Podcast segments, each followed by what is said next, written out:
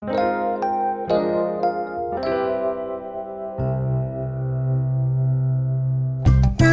田町にあります。家庭料理のレストラン。通りすがりのあなたもおいで。ここは第二ご自愛ラジオ。こんにちは、イニーピースキッチンです。家庭料理レストランのタイニーピースキッチンがお届けする第2のご自愛ラジオ。この番組はタイニーピースキッチンの仲間が日常の出来事やもやっとしたことを紐解きながらご自愛できるヒントをお話ししていきます。始まりました。タイニーのご自愛ラジオ。本日もゲスト企画をお送りします。ゲストの方と一緒にご自愛について探求する時間をどうぞお楽しみください。前回に引き続きまして、生き方編集者として活躍する山中浩二さんにお越しいただいています。はい、よろしくお願いします。前回に引き続いて、今回は、はい。ねちょっと後半戦でもお話、あの前半戦の最後にもお話してましたけど、うん。ご自愛しながら生きるとか、まあ、なんで難しいのかみたいなところから、うどうしてもん。ね、こう物差し持っていきがちよね、うん。うん、他者と比較したり、この他 SNS で反応がいいんじゃないかとかね。うん。うん。うん。なんかその物差しに割とやっぱり引っ張られて、う私たちの意識とか気持ちって、うん。ね、動いちゃううん。ところを、うん。なんとかこうちょっと引き剥がして、うん。SNS がどうだとかじゃなくて自分はこうだとか、まあ、やる訓練を私もしながら、なんか、それがこうご自愛っていうものにつながるかな、なんていうのが今思ってる。うん。うん。うん。な、なんなんでしょうね、この物差しだとか、人との比較って。なんでこんなパワフルなのかなと思って。いかがですか？僕が思ってるのは、やっぱりその、僕もいろいろ偉そうなこと言ってますけど、やっぱ物差しを持っちゃうっていうか、人と比べちゃう、日々比べちゃうんですよね、やっぱり。うん、なんか、なんだろうな。なんでこいつの投稿にはこんないいねつくのに俺には 5しかつかねえんだよとか、少ねえかみたいなはいはいはい。こととか思っちゃうわけですよね。うんで、でもね、それは、うん。やっぱ世の中の、その、なんだろう、人と比べさせることへのこう、引力みたいなのがすごいあるなと思って、ある意味その、なんと、多分ですけど、やっぱそうすることによって、この、何か物を買いたいとか何かを消費したいっていう意欲をかき立てることが、一つの社会の仕組みになっているので、うん。以上、その、特にスマホにでいろいろ情報に接していたり、あとは街を、特に東京とかその都都市を歩いたりすると、周りはそういう引力だらけなわけですよね。広告だったりそうだし、この人たちはこういう服着てんだから、みたいな。はいはい。ね流行に乗り遅れちゃダメよ、みたいな。っうんうんていうのが常にさらされてるうんわけで、うん。まあ、そりゃなんか人と比べるようになるよな。っていうのはすごい思うんですよね。うんうんうん。うん。だからね、結構やっぱシンプルに、うん。そのスマホ、デジタルデトックスっていうか、スマホをもう閉じて触れないとか、うん。ちょっともう田舎に行くとか、なんかまあ、使い古された方法ですけど、やっぱ僕は結構大事だなって思って、うんうんうんうんうん。うん。ますね。なんかそういうこう、オフにするというか、一回、一うん。旦日常離れるみたいなことって、うん。なんかどれぐらいい意識的にというか、やられてるのかなとか、ちょっと興味があって、私、なかなかスイッチオフできないタイプなんですよ。しかも日常的にそんなストレスを感じてるとか、比較してるとか、うん。うん。あんま自覚持っててなくって、うん。突然ガクッとくるんですよ、私結構。あの。体調崩すまでと立ち止まりみたいな、はいあの、ちょっはいはと病なんですけど、はいはいはい あ、もう体に力入んない、動けないみたいに、で休日になるんですよ。まさにこの間4人はいはいはい。久しぶりになったんでなるほどね。あでそこまで来ると、あれなんか来てるな、みたいな。あ。うん。来てるなって疲れ自覚すると、なんかちょっとツイッターとか開けないな、みたいな。ああ。ちょっともうノイズノイズみたいな。な。でもうん。私の場合はその本当にめちゃめちゃ稀にやってくるはい大企業はいはいみたいなところでようやく立ち止まるんですけど、うん。さんはなんかどういう頻度とかタイミングで？はいはい、僕はめちゃくちゃ弱なので、もう1時間ごとですね。本当に。あ、てか、えっと、真面目に答えると、真面目に答えてんだけど、真面目に答えると、うん。えっと、いくつか、なん、なんだよレ、レベル感があって、はいはいはい。えっと、一番、一番か、なんだろう。長いスパンで言うと、うん。なんかこう、まあ、1ヶ月に1回とか。にキャンプ行ったりとか、どっか自然があるとこ行って、ちょっとスイッオフにするみたいなのもある,、うんあるし、うん。もっと短いので言うと、週に1回サウナに行ってるんですけど、まあサウナの中で自分、なんだろう、サウナってもうスマホとか見れないじゃないですか。強制的にせんと、まあ見えないから、ある意味そうなれるってのがあるし、うんでもっと短いので、さっき言った1時間ぐらいおきに、うん僕は結構散歩に行くんですよ。1時間おきに散歩に行くんですか？うん、結構なんかししんどいっていうかなんか、うん。なんだろう、心身調子良くないときは本当にめっちゃ散歩行くんですよ。で、それは、僕はもう無意識にやってますけど、うん別になんか、そこまで、うん、無意識にやってますけど、でも、なんかこう、実は、うん。すごいそれは、さっき言った物差し的な他者の評価気にする生き方に対して体がそこをなんか避けてやってること。で、散なぜ散歩かっていうと、うん。ルートが決まってないわけですよね。はいはいはい。どこ行ってもいい。うんうんそれがすごい心地いいんですよ。要はその、うん。なんだろうな。どこも目的地がないっはい。ていう。うんうん。じゃあ別に自分はな何者かになる必要ないし、どこに行く必要もないし、うん。っていう状態に身を置くことで、多分自分の中でそのデトックスされてる。何かになりたいとか、人の評価されたいとか、っはていうとこから、自分を、なんだろう、一回まっさらにするのが散歩っていう行為。い。へえ。なので、結構僕はもう散歩の合間に仕事してるって常々言ってるんですけど、おうおうおうおうおうそなんかもうお墓に刻みたいぐらい。僕の人生。散歩の合間に仕事した男、ここに眠るみたいな。もう本当にそれぐらい散歩してます。うん。あーなんだ、そうか。なるほどな。散歩ね。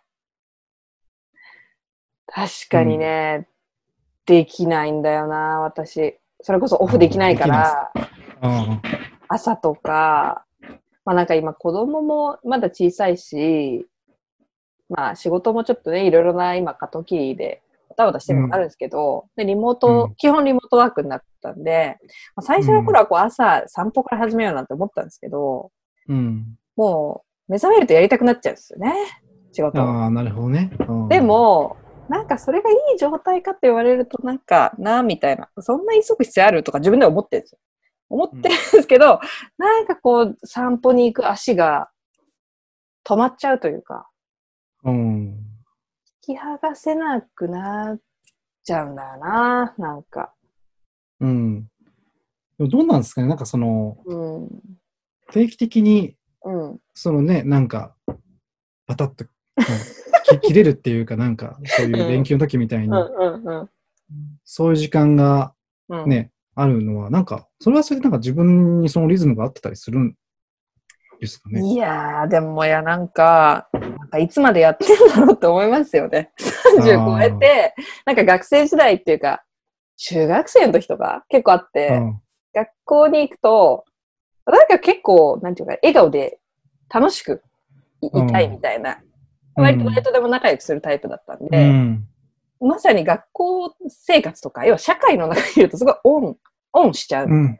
うん。で、土日疲れて月曜日ちょっと学校休んじゃうみたいなのって、うん。本当恥ずかしい話、思春期からあったわけなんですよ。うんで、徐々にペース配分を学んで、月曜日も学校休むことももちろん高校になってはもう全然なくなってうんいたんですけど、でも長い目で見ると、うん同じことをやってるなって思うんですよね。なるほどね。だから、この食堂プロジェクトみたいなのも一人で始めた時は、半年間走り続けて、年末年始、久しぶりの休みだと思ったら、起きられなくなって、その時も。なるほど。なんかそういう、だから半年に1回とか、まあ多くても3ヶ月に1回とかなんだけど、うん。でもなんかこう、いつまでやってるんだろうな、なみたいなのをちょっと思って、多分私自身があんまりこう、ご自愛しながら、そういう意味で、うん。働けてないというのがあるんでしょうね、自分の中で。だからそういうテーマで。ご自愛、すごい、今日その打ち合わせで言ってましたけど、打ち合わせっていうかまあ前回、なんだ、メッセンジャーとかやりとりしてましたけど、うん。なんかご自愛、僕みたいに散歩めっちゃしたいわって思って勝手にやる人は別にほっとけ、ほっといてもやるからいいんですけど。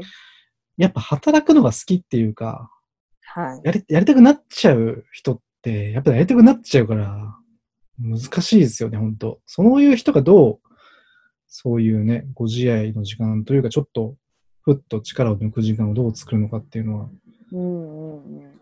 結局なんか気持ちいいこととか楽しいこととかじゃないとなかなかやらないと思うんですよね。そうなんだよね。うん。アドレナリンがね、出ちゃうじゃないですか、仕事。そうそうそうそうそう。別に仕事人間だと私も思ってないんですよ。なんか仕事うん中毒でもないし、仕事が人生だとも思ってないし、うん。うん。そんな私ですらやっぱりかなりオンモードっていうのを発動ししちゃってることに日常的にも気づけなかったりして、うん。だから確かにあの、こう、散歩とともに 人生というかね、散歩ベースみたいな。うんいや、なんかすごい、あ、なるほどなと思って、あんま聞いたことなかったなと思って、うん。なんかね、でもそれが、コジさんがそうっていうのがまた面白くて、いやさっきのね、なんか SNS のお友達の話みたいなのありましたけど、うん。私もコージさんと出会ってまだ日が浅くて、でまさに SNS とかいろんなメディアで拝見してて、はいはい。すごいな、みたいな。この人なんかめっちゃこう、本当にコアな部分を見ながらうん、ブレずに仕事してるんだろうな、みたいな。私から見るとまさにコージさんがこう、うん。キラキラというと語弊あるな。うん。でも私からは憧れ、輝いてるようにもちろん見えてるわけですよね。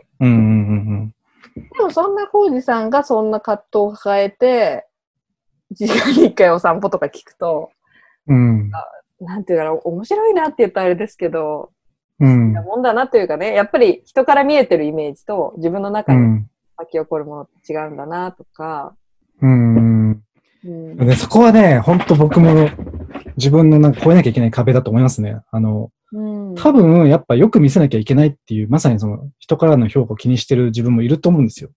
うん、本当はもやもやし葛藤して、あの、いるのに、うん。そこを出せてないっていうか、でもね、それで言うとね、だ出せてる、出せてるって言うんですけど、なんかツイッターとかで、ツイッターとか拝見してて、うん。私はなんかね、コウジさんのツイート来ると呼吸できる感覚がすごいあるんですよ。めっちゃいいこ、それ帯に書いてほしい。いや、本当本当そうで、なんか別にこう、うん。いわゆる意識高い系のゴリゴリのこうなんかビジネスみたいな人たちだけをこうフォローしてるわけじゃないと思うんだけど、ででもなんかちょっと色が違うんですよね。なるほど。さんのツイートって。で、そういう意味と、あ、人間みたいな。なんかわかります？すごい。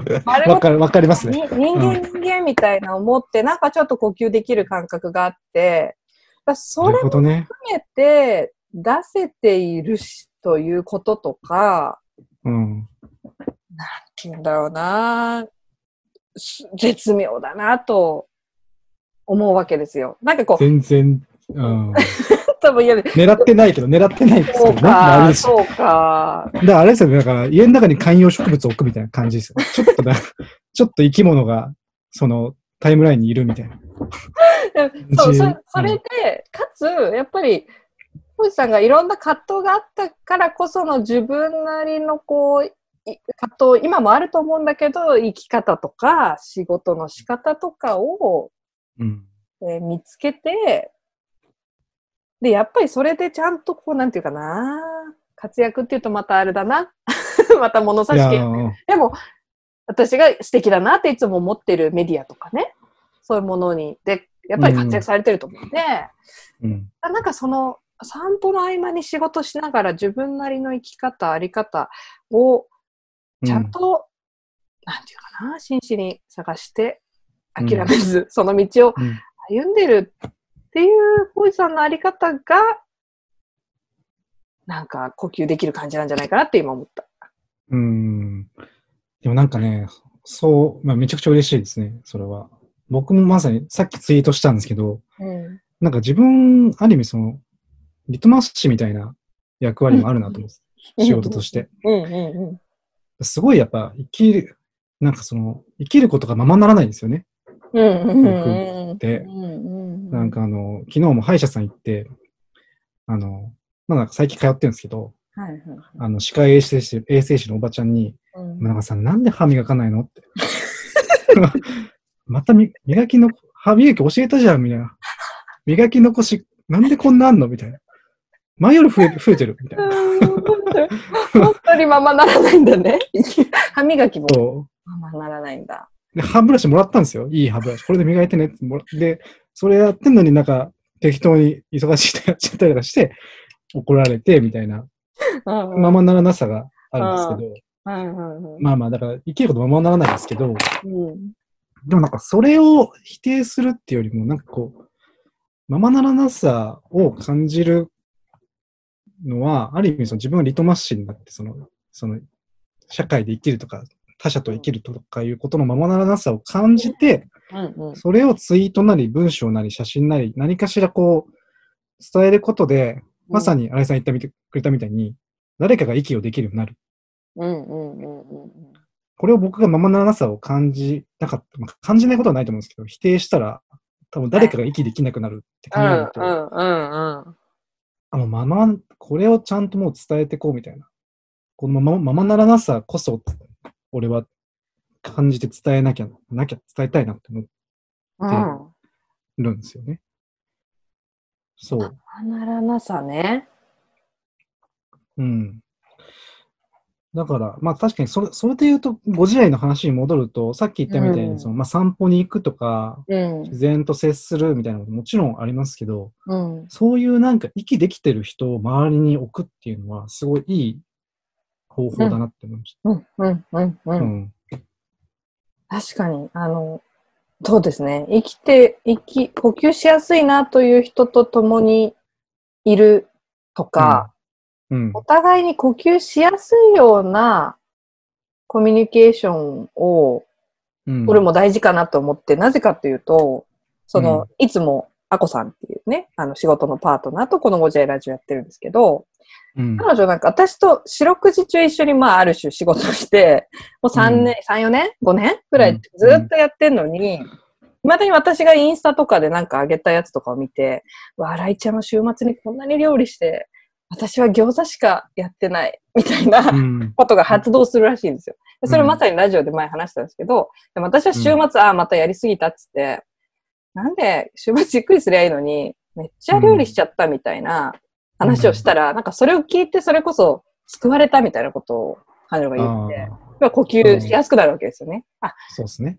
新井ちゃんにもそういうカットあるんだみたいな。なんかそういう、だから呼吸しやすさを自分にも周りにも持つために、うんままならなさを私ももうちょっと出していこうかなって今タイムリーに思思いました。うん。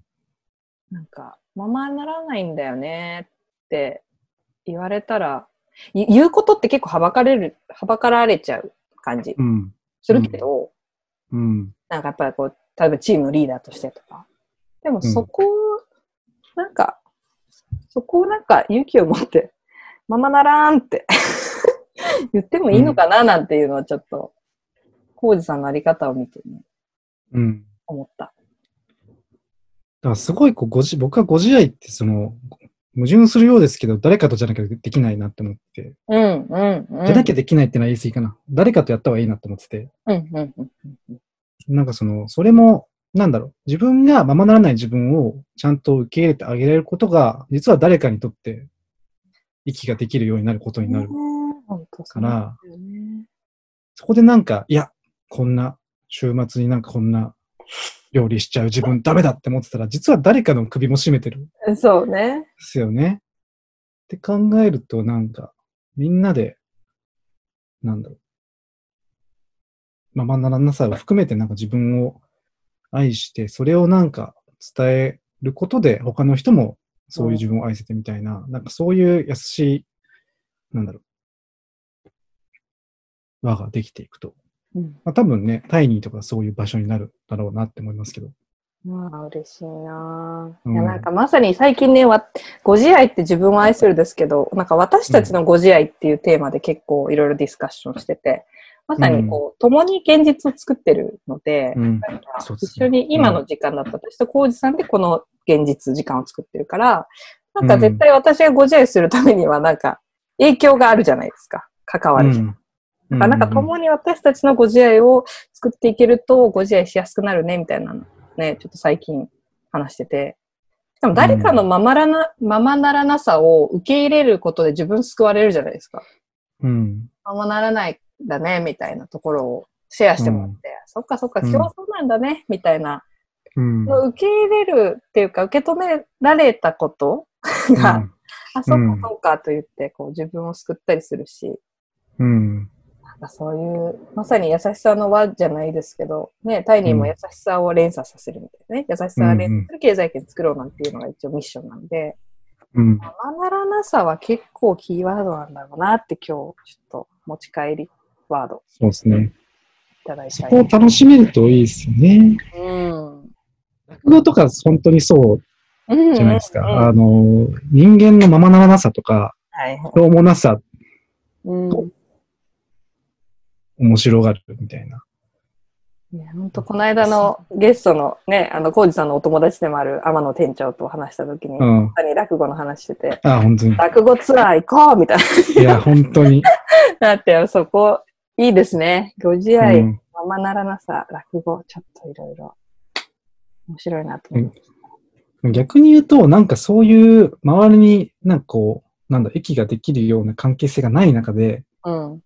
ご自愛、ま、息苦しさを感じても、うん。なんかそういう自分を責める必要全然ないなって思います。もう、うんだって、難しいっすもん。やっぱ周りがそういう世界にいて、難しい、難しい。うん、自分だけなんかご自愛うん。しようってなっても、やっぱ無理、無理だとそう思います。なんだよね。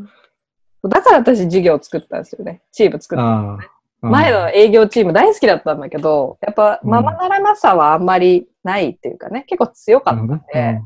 この中で私、丸裸でいられないなみたいな、うんいっぱいだっても強い、できる自分みたいなのを追い求めちゃうと思って、1から0から作ろうと思って、それあるかもって思い出した。なんかままな、ままならなくてもいいじゃんって自分に言いたいから、チームを作ったのかもしれないっていうの。原点をう。うんうんうん。う。そう思います。僕もなんか、僕はやっぱ弱い人間でもあるから、自分は変われないけど、だから関係性を変えることで、外からなんか自分もじんわり変わ変えていくみたいなうん。方に最近はシフトしましたね、もう。ういいんで。すね。私30代ちょっとそれを追求していきたいなと思いました。うん。ままならない自分でも OK とできる環境、関係性を増やしていくうん。っていう勝手になんか自分のテーマを決めて終 終わり、終わろうって締めさせていただこうと思うんですけど、いや、ありがとうございました。めっちゃ面白かったな。ちょっと、自分でも気づきがありましたね。本当ですか？うん。いいな。すごい。はい。ちょっとまた語りたいですね、これは。いやーぜひとも、あの、どんどんね、うんやっぱみんな喋りたくなっちゃうんですよ、私また。だからまたゲスト呼ぶんで、呼んでください、本当に。ぜひともまたお話しさせてください。言ってること変わってるかもしれないですけど。いいんですよ、それもまた。ねえ揺らぎながら生きていきましょうよ。そうですね。さっきの気分で。これ大丈夫ですか ?15 分収まってます？うん、収まってないけど、そういう夜ですよねがいいの。ありがとう。また今日は、はい、少しロはいングバージョン、い、つもロングになっちゃうんですよ。ありがとうございました。また、ポジさん、ありがとうございます。ね、お呼びしますんで、皆さんもお楽しみに。はい。ありがとうございました。はい、ありがとうございます。